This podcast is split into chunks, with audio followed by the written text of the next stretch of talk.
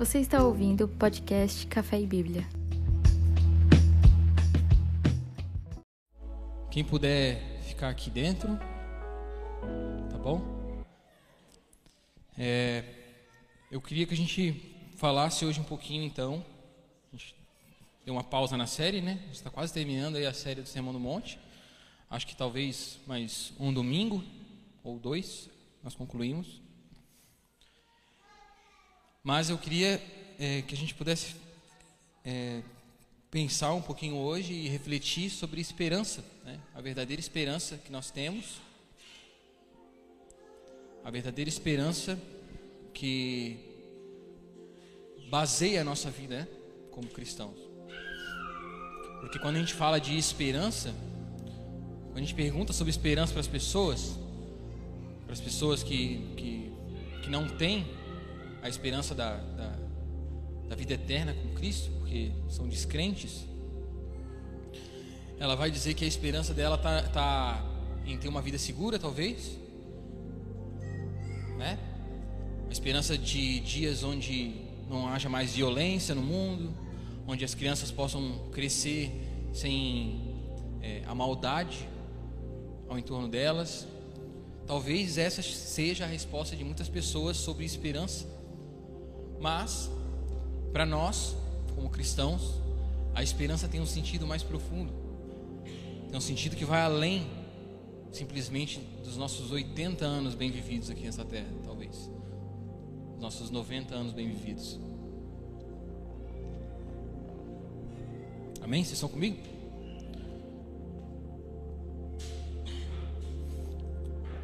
Então, eu gostaria que você abrisse a tua Bíblia ou ligue ela é, em 2 Coríntios, segunda carta de Paulo aos Coríntios, nós vamos ler o capítulo 4, versículo 1 e depois o versículo 7, 8, 9, 10 e 11.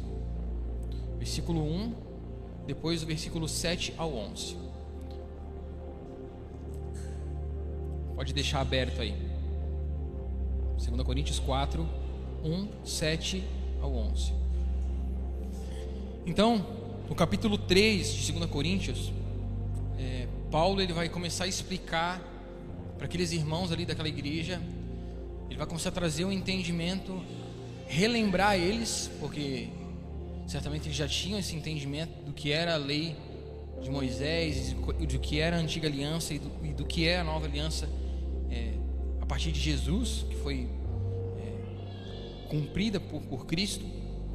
E ele vai começar então a explicar a diferença entre essa antiga aliança e entre a nova aliança em Cristo. E ele vai então dizer que o antigo ministério, ele vai tratar a antiga aliança, a lei de Moisés e aquilo que acontecia no Antigo Testamento como um antigo ministério. Ele vai dizer que o antigo ministério, ou a antiga aliança, ela trouxe condenação quando ela foi revelada por Deus, quando ela foi entregue. Ou seja, a lei de Moisés, obrigado, a lei de Moisés, antiga aliança, ela revelou a nossa incapacidade de nos achegar a Deus através das nossas obras. Quando Deus entregou a lei para o povo lá no Monte Sinai, Ele estava mostrando para o povo que eles não iam conseguir chegar até Ele pelo cumprir da lei, porque eles não conseguiam cumprir a lei. A lei foi revelada para nos mostrar nossa incapacidade de conseguir nos achegar a Deus através de cumprimento de regras. Então, desde o princípio estava pronunciado que alguém tinha que cumprir, alguém tinha que ser justo e ser esse caminho de volta nosso até Deus. Tanto é que em Gênesis 3, o próprio Deus fala sobre o descendente da mulher que viria, pisaria a cabeça da serpente ele profetizou, o próprio Deus falou sobre esse caminho que ele daria a nós de volta para ele. Então a lei foi revelada com esse propósito.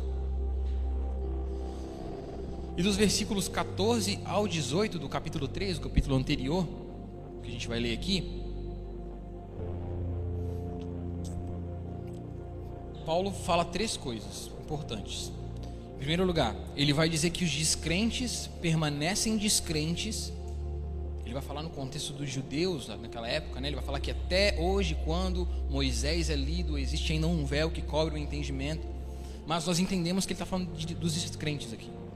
Então ele vai dizer que os descrentes permanecem descrentes porque existe um véu que cobre a mente dessas pessoas para que elas é, e por isso elas não recebem o, evangelho. Já, já, você já teve aquela experiência de pregar para alguém e cara, a mensagem que queima no teu coração transformadora realmente.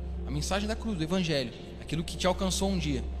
E essa mensagem bater na parede do coração da pessoa e não entrar de jeito nenhum. Porque existe um véu que cobre o entendimento.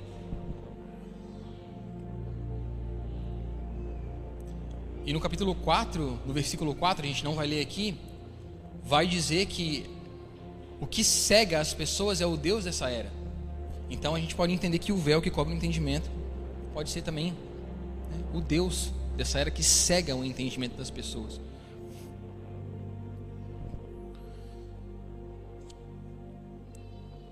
Segunda coisa que Paulo diz, ele vai dizer que esse véu só pode ser retirado por Jesus.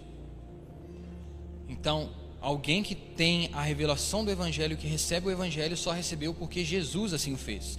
Porque Jesus tirou esse véu do coração, dos olhos dessa pessoa. E agora ela consegue enxergar e crer no Evangelho.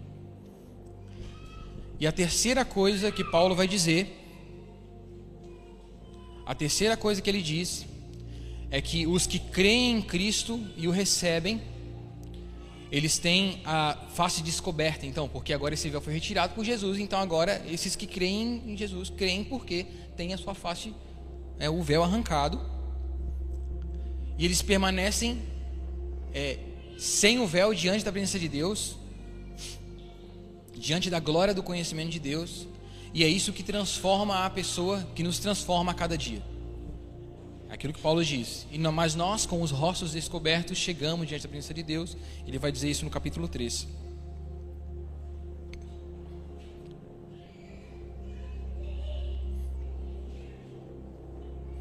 No capítulo 3, versículo 18, ele diz assim: E todos nós que com a face descoberta completamente contemplamos a glória do Senhor segundo a sua imagem, estamos sendo, estamos sendo transformados de glória em glória cada vez maior. Ou seja, pelo fato de estarmos diante da presença de Deus e de termos a revelação do Evangelho, e de termos a revelação do Evangelho, da mensagem de Jesus, agora isso passa a transformar o nosso estilo de vida.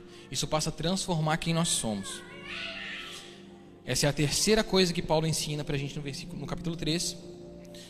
E é esse evangelho que também, além de transformar a nossa vida, nos faz conseguir viver o estilo de vida que Jesus propôs no Sermão do Monte. É o que a gente está aprendendo aqui há tantas semanas. Tá bom?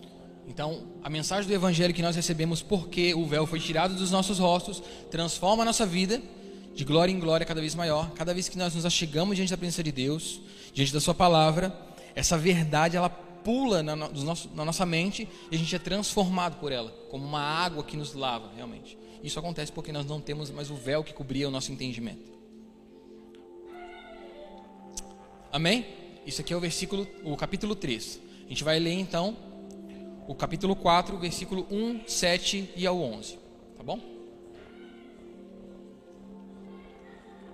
Vamos ler juntos. Portanto, visto que temos este ministério, pela misericórdia que nos foi dada, não desanimamos. Temos esse tesouro em vaso de barro, para mostrar que o poder que a tudo excede provém de Deus e não de nós. De todos os lados somos pressionados, mas não desanimados. Ficamos perplexos, mas não desesperados Somos perseguidos, mas não abandonados, abatidos, mas não destruídos. Trazemos sempre em nosso corpo o morrer de Jesus, para que a vida de Jesus seja também revelada em nosso corpo. Pois nós que estamos vivos somos sempre somos sempre entregues à morte por amor de Jesus, para que a sua vida também se manifeste em nosso corpo mortal. Então, Paulo, quando ele falou isso para os irmãos ali, o, qual era o contexto que estava acontecendo ali? 1 Coríntios é uma carta que Paulo escreve em resposta aos coríntios, porque estava havendo divisões no meio deles. Eles estavam cheios de contendas, de divisões. Isso estava acontecendo, inclusive eles estavam questionando o caráter de Paulo. Eles estavam questionando a integridade de Paulo, porque falsos mestres entraram naquela igreja ali e começaram a ludibriar aquele, aqueles irmãos. Eles começaram a titubear, então, sabe? Começaram a, a ficar meio, meio boiando ali na história e estavam perdendo o fio da meada. Estavam deixando aquilo que era importante, deixando de viver a vida cristã, estavam começando a, a nutrir no meio deles divisões, contendas. E a primeira carta de Paulo aos Coríntios é Paulo respondendo e rebatendo isso. Paulo tendo que defender o evangelho e defender a si próprio. Então, Paulo visita os coríntios, a visita dele não dá muito certo, as coisas não acontecem do jeito de acontecer, os irmãos não se arrependem. Mas depois Paulo escreve a carta e então ele recebe um tempo depois a, a, a notícia de que aqueles irmãos tinham se arrependido daquelas contendas, tinham tirado do meio deles aqueles falsos mestres. E então ele escreve a carta de 2 Coríntios para motivar aqueles irmãos novamente. E ele fala sobre isso que a gente leu aqui, né? sobre a viva esperança, onde tem que estar a nossa esperança como o Evangelho transforma a nossa vida, nos habilita a viver um estilo de vida que Jesus propôs e, além disso, é a nossa base firme, a nossa esperança, aquilo que nós temos de mais precioso. Amém? Então vamos ver aqui. Versículo 1, ele diz assim: Portanto, visto que temos este ministério, lembra que eu falei no começo que ele estava falando da diferença entre o antigo ministério e o novo ministério? a antiga aliança, ou seja, a lei que não poderia ser cumprida como um caminho para nos levar até Deus, porque nós não conseguimos é, chegar a Deus através dos nossos, das nossas obras. E ele vai comparar isso com, a, com um novo ministério, com a revelação de Jesus Cristo que nós recebemos quando o véu é tirado dos nossos rostos. E ele fala isso. Portanto, visto que temos, ele está falando para crente aqui, para nós visto que temos este ministério, esta revelação, pela misericórdia, que pela misericórdia nos foi dada, ou seja, por, pela graça de Deus nos foi revelada, não desanimamos. Qual é o motivador para que a gente não desanime diante das adversidades? E eu não estou nem falando aqui de perseguição por ser cristão. Estou falando simplesmente das dificuldades que batem à nossa porta, das nossas ansiedades, das nossas tristezas, das nossas angústias, dos nossos medos. Qual é o motivador para a gente não desanimar? Paulo está mostrando aqui. Porque nós temos essa esperança, cara. O ministério que Paulo está falando aqui, aquilo que, é, que baseia a nossa esperança, é o Evangelho. É a luz do Evangelho, é aquilo que transforma a nossa vida, que traz luz ao nosso entendimento, que faz com que a gente consiga olhar para Isaías e ver Jesus crucificado em Isaías 53. É isso que faz a gente conseguir olhar para a mensagem dos profetas e ver como Deus é misericordioso e tinha prenunciado o resgatador das nossas, das nossas almas. E foi isso que nos alcançou, essa mensagem que nos alcançou. E por isso nós vivemos para Ele. É isso que Paulo está falando. Visto que vocês têm esse entendimento, não desanimem. Por que vocês estão desanimados?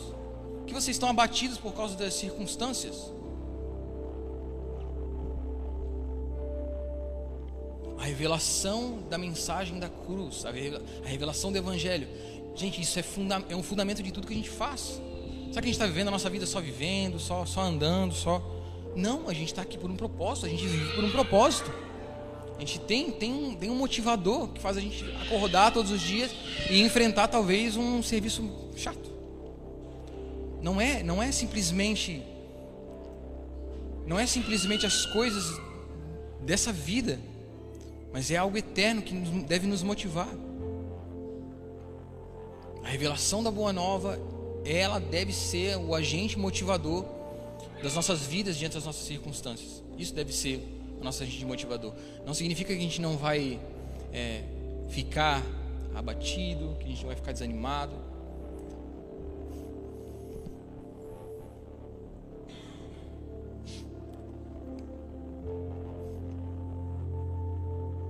E essa mensagem que nos alcançou e que dá esperança para nós é a mensagem que nós carregamos quando nós levamos Cristo para as pessoas lá fora.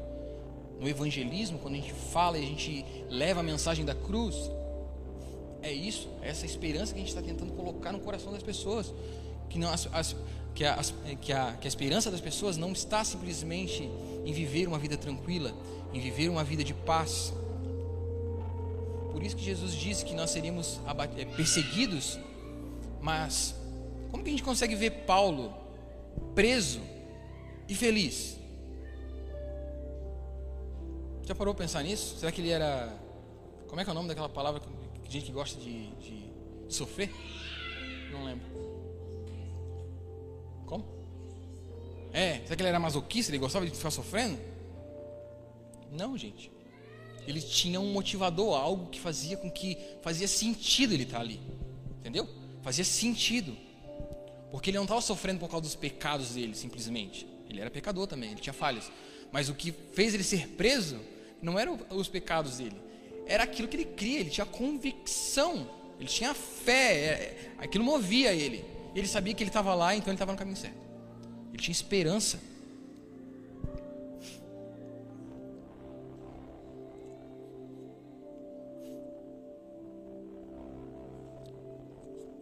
capítulo, capítulo 3, versículo 16. Diz assim: Mas quando alguém, alguém se converte, o véu é retirado. Ora, o Senhor é o Espírito, e onde é o Espírito do Senhor, ali há liberdade. A gente já ouviu esse, esse texto sendo usado em tantos contextos, né? Ah, porque eu sou livre, porque o Senhor me chamou para liberdade. Tá, mas para que tipo de liberdade? Paulo era livre e ele estava preso. a liberdade das algemas que nos prendiam naquela vida onde a gente não tinha esperança, onde as coisas não, não tinham sentido para nós. Versículo 7 diz assim, capítulo 4, versículo 7: Temos esse tesouro em vasos de barro, para mostrar que este poder que a tudo excede provém de Deus e não de nós. Então Paulo está falando que tudo isso que é o agente motivador da nossa vida, que deve ser a base, o fundamento da nossa esperança, Deus colocou em vasos de barro. Nós, dentro de nós. E o propósito de, dele colocar essa mensagem que pode mudar a eternidade de uma pessoa. Gente, não é simplesmente mudar a vida de uma pessoa aqui. A mensagem do Evangelho muda a nossa eternidade, onde a gente vai estar o resto da consumação dos séculos. Eu estou quase chegando nos 30, estou com 28. E ontem eu estava pensando assim, gente, 30, daqui a pouco é 50, daqui a pouco 60 e acabou. Não, porque a gente, a gente olha, a gente olha, passa rápido, cara, passa rápido. Pô, foi ontem que eu fiz 18, já faz 10 anos. Passa muito rápido, vocês sabem. E eu não quero chegar no fim da minha vida e, sabe, ver que eu podia ter, ter tido a minha juventude com mais vigor para Deus, vivendo com mais expectativa e esperança, usando realmente a, a, o vigor que tem no meu corpo ainda para a glória de Deus, sendo movido pela esperança do Evangelho.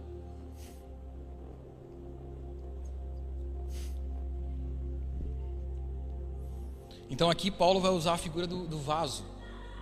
Ele vai usar a figura do vaso para ilustrar o que ele estava querendo dizer. Naquela época, era comum as pessoas guardarem coisas de valor em vasos. A gente sabe disso, né? Era comum eles guardarem joias, coisas assim. E os vasos tinham aqueles vasos que eram mais bonitos, que eram vasos que eram cheios de detalhes cheios de coisas bonitas, que eram os vasos que ficavam em cima da mesa, decorando a mesa, aqueles vasos mais ficavam onde as pessoas podiam ver, decorando a casa. E aqueles vasos mais fininhos, aqueles vasos mais meio rachadinho. Esses aí eram os vasos que eram usados para lavar os pés das pessoas. E Paulo está dizendo para a gente aqui que Deus colocou essa mensagem dentro de nós. Nós somos vasos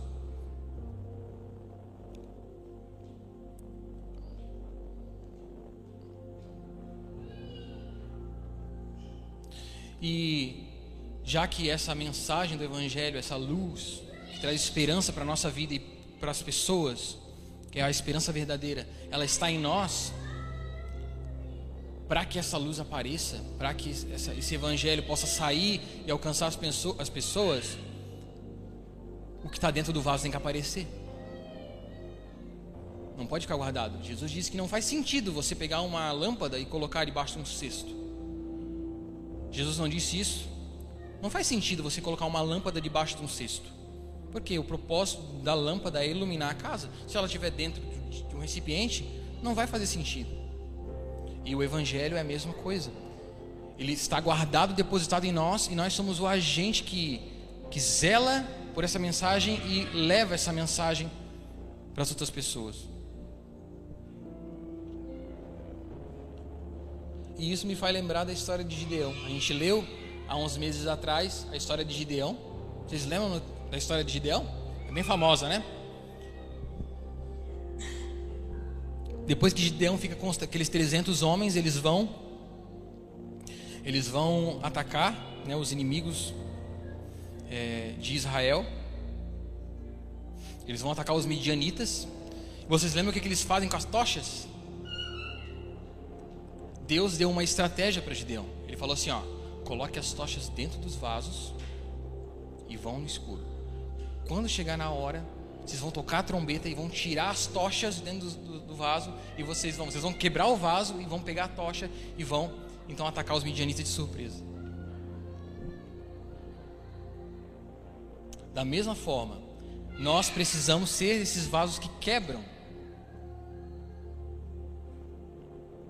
Nós precisamos ser esse vaso que quer para que a luz do Evangelho, essa mensagem que está depositada em nós, gente. Gente, Deus escolheu salvar pessoas, salvar o mundo, levar a mensagem poderosa do Filho dele morto na cruz.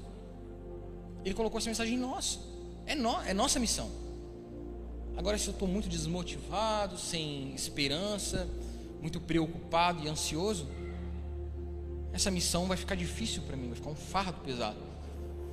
É isso que eu estou tentando trazer para a gente aqui, sabe? A gente consegue cumprir isso e viver para Deus dessa forma a partir do momento que a gente tem no, o nosso olho fixo na esperança verdadeira, gente. Naquilo que nos motiva realmente. Então eles quebraram aqueles vasos e atacaram os midianitas de surpresa e foi a estratégia que Deus deu. Então nós precisamos ser esses vasos quebrados para poder tirar esse tesouro que está guardado no nosso no nosso interior e levar para as pessoas. Mas como que a gente quebra o nosso vaso? Jesus ensinou um pouquinho no Sermão da Montanha como que nós quebramos nosso vaso. Mas muito antes disso, ele disse para alguns, umas pessoas que queriam seguir eles, que queriam ser seus seguidores, ele falou assim: ó, você quer me seguir? Então você vai fazer o seguinte: você vai pegar a tua cruz, você vai colocar nos seus ombros e você vai me seguir. Quebrar o vaso é pôr a cruz nos ombros, é negar os seus desejos, as suas vontades, é deixar as coisas que passaram para trás, é ter no Evangelho esse agente motivador. Gente, eu não estou negligenciando aqui os problemas que nós passamos. Vocês sabem disso, né? Vocês sabem que eu não estou menosprezando as nossas dificuldades e menosprezando os inúmeros problemas que nós temos, desde problemas psíquicos, até coisas que nos fazem ficar desmotivados. Eu não estou negando essas coisas, essas coisas existem. Mas eu estou falando para vocês, estou falando para nós, que existe algo no Evangelho que a gente não encontra em lugar nenhum. A gente não encontra em lugar nenhum, gente. A gente pode fazer qualquer coisa, a gente não encontra. A gente pode ser curado das nossas doenças se a gente não tiver a convicção e a mensagem da cruz como nosso agente motivador. A gente vai viver talvez uma vida curada dos nossos problemas, das nossas dificuldades. Mas a nossa expectativa e esperança não vai estar na mensagem que importa, no retorno de Jesus. O que a gente está fazendo aqui nessas semanas? A gente não está clamando com esperança daquilo que Deus vai fazer. A gente sabe que Ele vai fazer porque Ele falou que ia fazer. É isso. Amém? Vocês estão comigo? Estou caminhando para o fim, tá? E é verdade. Então, no capítulo, no capítulo 4, versículo 8 e 9. Aqui Paulo vai começar a falar sobre então as pressões da vida. E como que o evangelho é essa esperança que nos move, que movia os irmãos de Coríntios, os irmãos de Corintos, e é essa esperança que nos mantém firme em meio às circunstâncias. Ele vai começar a falar sobre isso agora. Ele vai entrar naquele trecho bem famoso que a gente conhece. Então ele vai falar assim: De todos os lados somos pressionados, mas não desanimados. Ficamos perplexos, mas não desesperados. Somos perseguidos, mas não abandonados. Abatidos, mas não destruídos. Quantas vezes a gente já ouviu isso? Bastante, né? Então aqui a gente vai ver como que a vida de Cristo ela se manifesta ela se manifesta em nós depois que Jesus tira esse véu que cegava os nossos corações e ele coloca então esse tesouro dentro de nós.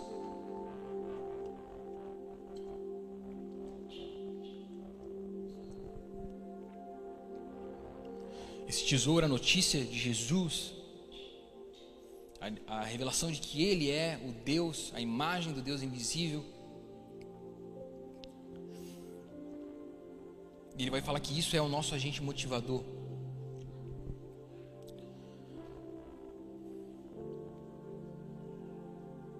E nessa, nossa, nessa nova vida, agora nós passamos a viver dependente de Deus. Então, os sofrimentos, eles têm um propósito para nós. Os sofrimentos, as dificuldades, ele tem um propósito. O papel dele é, é nos quebrar, é nos partir. Para que a vida de Deus seja manifestada na nossa vida. Esse é o propósito dos sofrimentos para nós. Para nós. Para aqueles que têm esperança. Os sofrimentos fazem com que a gente possa encarnar a vida que Jesus quer que nós encarnemos. A vida que Ele propôs para nós.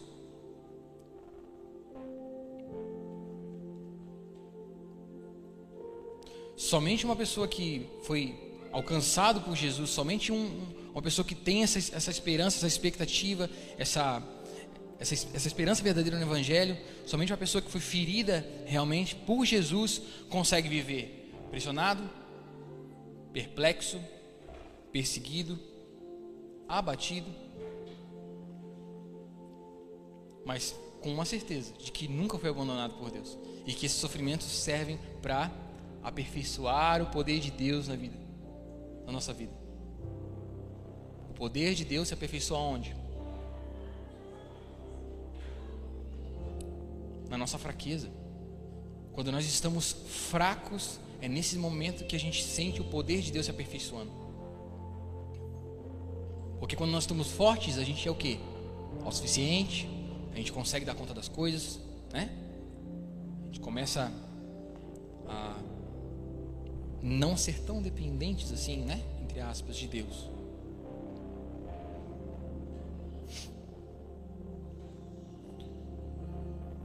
E somente uma pessoa dessa consegue aplicar, né, em sua vida os ensinos que Jesus disse também no Sermão da Montanha.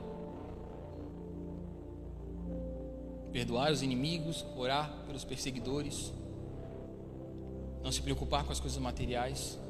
Gente, isso aqui não é fácil.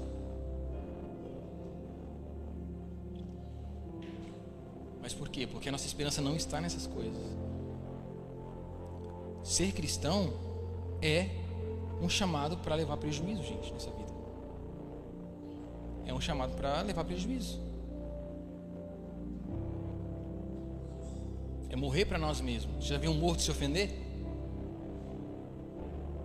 Gente morta não se ofende.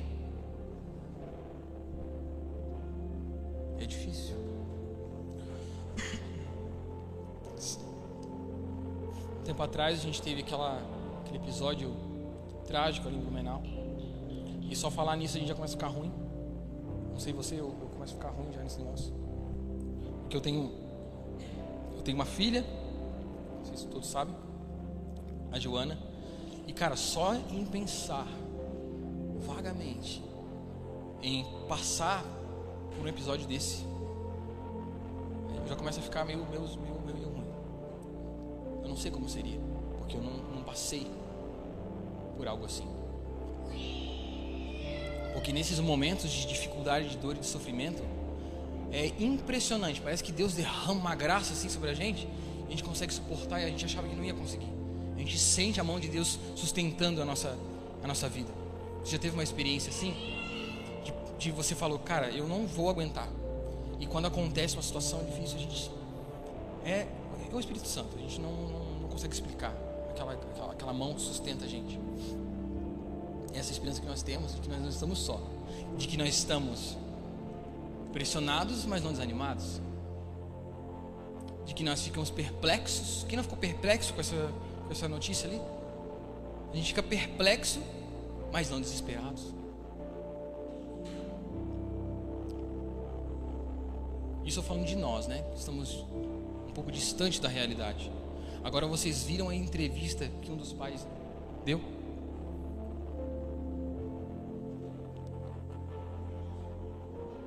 Gente, meu Deus. Como que ele conseguiu fazer aquilo, gente? Para quem não sabe, ele publicamente perdoou o homem que levou a vida do filho dele, uma criança de três anos.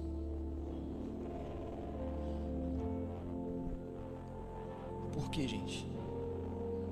Esperança. Esperança. Porque ele sabe que no dia que o céu se abrir e o filho do homem vier nas nuvens, aquela criança vai estar novamente com ele. Esperança, gente, expectativa. O Evangelho traz isso para nós. A gente não consegue produzir isso com, com as nossas mãos. A gente tem no nosso meio aqui um, um, gente passou, né, vários de nós por tantas dificuldades nos últimos anos. E no meio, eu não sei a experiência de vocês, mas na minha experiência, na minha família, com as dificuldades que a gente passou, gente, Deus derramou uma graça assim sobrenatural, porque eu tinha expectativa que se que se eu perdesse, Se eu perdesse, eu tinha certeza que naquele dia a gente ia estar junto de novo e não haveria mais dor, lamento, choro, doença, esperança, gente, esperança. Isso é o que nos move. Isso é o que deve nos mover. A gente fala sobre o retorno de Jesus de como vai ser glorioso e como não haverá mais choro, como não haverá mais lágrima. Mas gente, a vida prática nós precisamos ter isso vivo no nosso coração. Vivo. Vivo mesmo, vivo no nosso coração. Porque isso vai motivar a nossa vida. Isso vai nortear, isso vai mudar a forma como a gente vê tudo. Como a gente vê as pessoas, de como a gente vê a vida da igreja, de como a gente vê o nosso trabalho, de como a gente vê o dinheiro, como a gente vive tudo. Isso, isso muda, isso transforma. Se a gente tiver com essa expectativa essa esperança. versículo 10 e 11, os últimos dois versículos que a gente vai ler. A gente já leu, na verdade, né? Vamos ler de novo. Paulo continua. Ele vai dizer o seguinte: Depois de nós ficarmos perplexos, mas não desesperados, abatidos, mas não destruídos, a gente então acontece isso aqui com a gente que ele está falando aqui. Trazemos sempre em nosso corpo o morrer de Jesus, para que a vida de Jesus seja também revelada em nosso corpo. Pois nós, Pois nós, nós, cristãos, filhos de Deus, evangélicos, crentes, chame como você quiser. Pois nós que estamos vivos somos sempre entregues à morte por amor de Jesus. Tomar a cruz todos os dias, ser entregue por Jesus. Não somente ter o seu corpo físico entregue à morte. Isso pode acontecer também, e acontece com irmãos hoje. Mas levar prejuízo. Lembra o que a gente falou? É dar o outro lado da face. É não ser revidador. Somos sempre entregues à morte por amor de Jesus. Não por amor próprio ou porque a gente é bom, por amor de Jesus. E o resultado disso é qual? Para que a vida de Jesus também se manifeste em nosso corpo mortal. E quando isso acontece, acontece a gente vê a vida de Jesus fluindo de nós. É o nosso vaso quebrando e o tesouro saindo de dentro. É o nosso vaso quebrando, é a nossa a nossa a, a morte de Cristo se manifestando em nosso corpo e o tesouro do evangelho brotando e a vida de Cristo se manifestando no nosso corpo mortal. Amém? Eu gosto muito da história de um homem chamado Policarpo. Vocês conhecem? Conhece Policarpo? Conhecido como Policarpo de Esmirna, da igreja de Esmirna, na Turquia, a Ásia Menor. Esse homem foi discípulo de João. O apóstolo João, aquele do Apocalipse, que escreveu o livro do Apocalipse na ilha de Patmos. Policarpo foi discípulo de João. Ele não viu Jesus, mas ele foi discípulo do discípulo amado de Jesus. Do homem que morreu isolado em uma ilha. O homem que teve o seu corpo, teve as marcas de, da morte de Cristo no seu corpo, mas que viu retorno de Jesus, que viu a cidade celestial. Imagina, gente. Policarpo foi perseguido por causa da mensagem do Evangelho. E ele estava para ser queimado na fogueira por causa de Jesus. E continuamente eles pediam para ele: Não, a gente, a gente, a gente livra, a gente, não, a gente poupa a tua vida. Você só precisa negar Jesus, negar a tua fé. E sabe o que ele falou? Diante da fogueira ele, enquanto subia as escadas para ser queimado, ele com os pés, ninguém estava carregando ele, ele estava sozinho, caminhando até o seu martírio. Ele disse assim: Eu sou cristão há 86 anos e eu nunca neguei o meu Cristo. Como que eu poderia negar o Salvador da minha alma agora? Ele estava andando para dentro da fogueira onde ele seria queimado. Isso não te motiva? Isso não te anima? Isso não traz expectativa e esperança para você? O Evangelho, gente. Se a esperança de Policarpo estivesse simplesmente na vida terrena e nos bens dele, ele estaria certamente desesperado.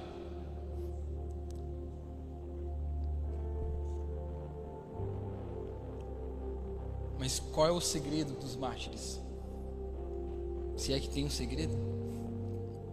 Esperança, gente. Esperança. Essa é a mensagem que eu queria trazer para nós. A gente. A gente vive, né? É, nossa vida e tal. E às vezes a gente esquece disso. Esquece do poder do Evangelho e da esperança que Deus colocou e Deus deu para cada um de nós. Esperança de paz, vida vida.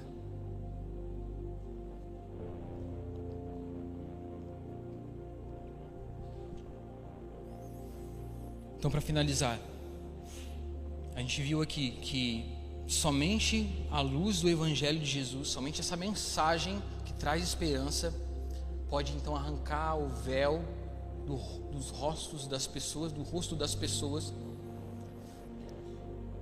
para que eles saiam da incredulidade. Esse evangelho que traz vida e que motiva e que é o agente é, de esperança nas nossas vidas e na vida das pessoas, o, o agente motivador, incentivador, é o que nos permite passar por, pelos momentos de dificuldade sem vacilar na nossa fé. É isso. Não significa que a gente não vai falhar, não significa que a gente não tem pensamentos é, questionando a nossa fé. Isso é saudável, sabia? Você, você ter pensamentos Sabe aquele dia você fica, cara, que loucura é essa toda que eu estou vivendo? Que, que, que, sabe? Não faz sentido. É, é, saudável isso, porque a gente começa a, a trazer para a realidade o Evangelho, não simplesmente ficar vivendo um negócio místico. A gente começa a racionalizar realmente a nossa fé.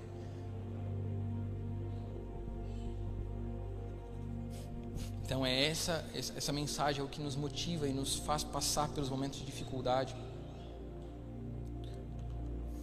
É o que nos ajuda a não vacilar na nossa fé. Somos pressionados, não desanimados, ficamos perplexos, mas não desesperados, somos perseguidos, mas não abandonados, abatidos, mas não destruídos.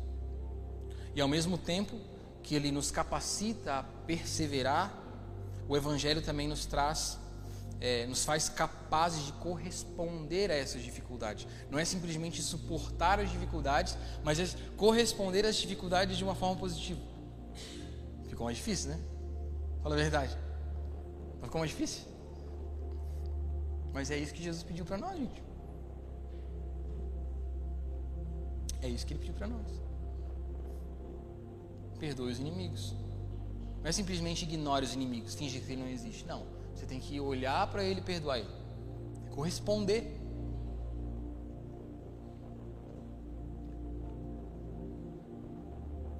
E dessa forma, então, nós vamos nos tornar os discípulos que Jesus quis que nós fôssemos.